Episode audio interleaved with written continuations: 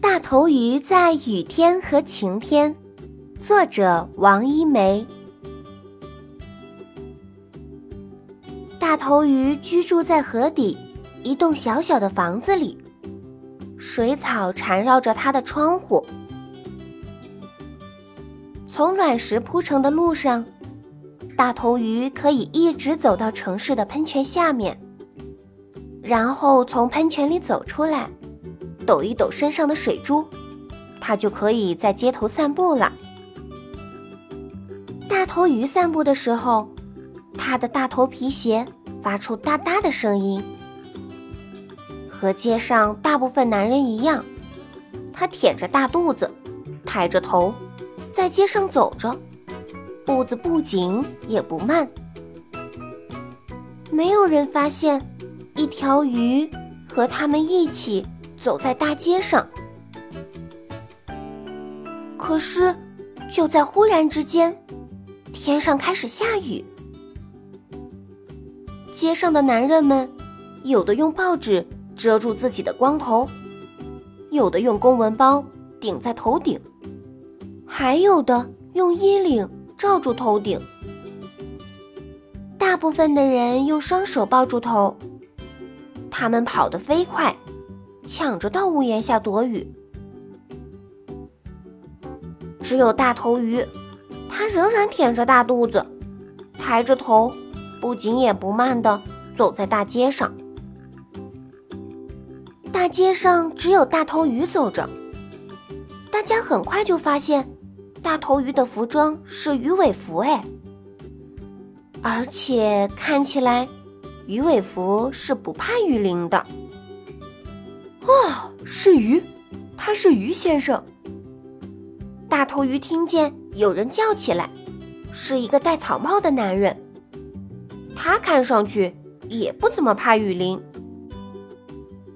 大头鱼回头看着的时候，吓了一大跳。他的身后有三只猫跟着。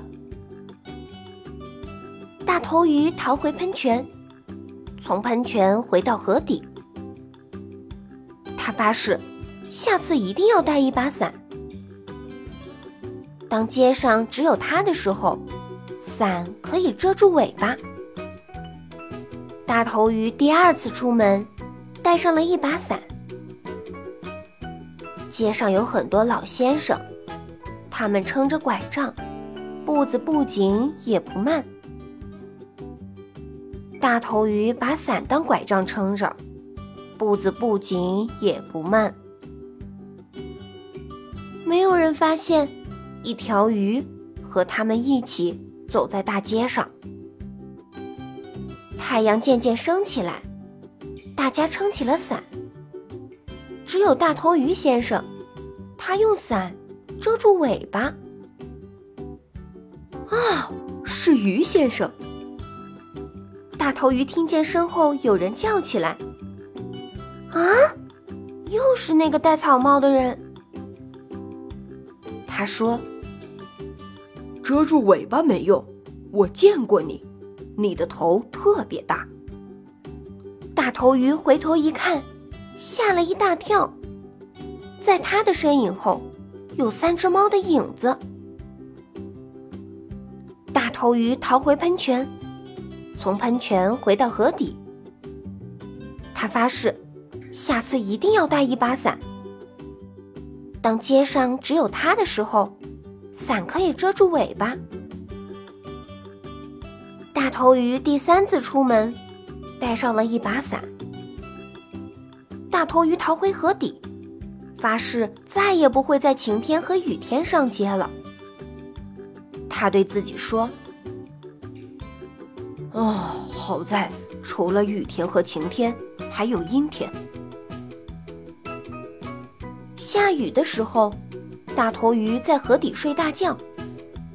出太阳的时候，大头鱼在河底悠闲的喝咖啡、看报。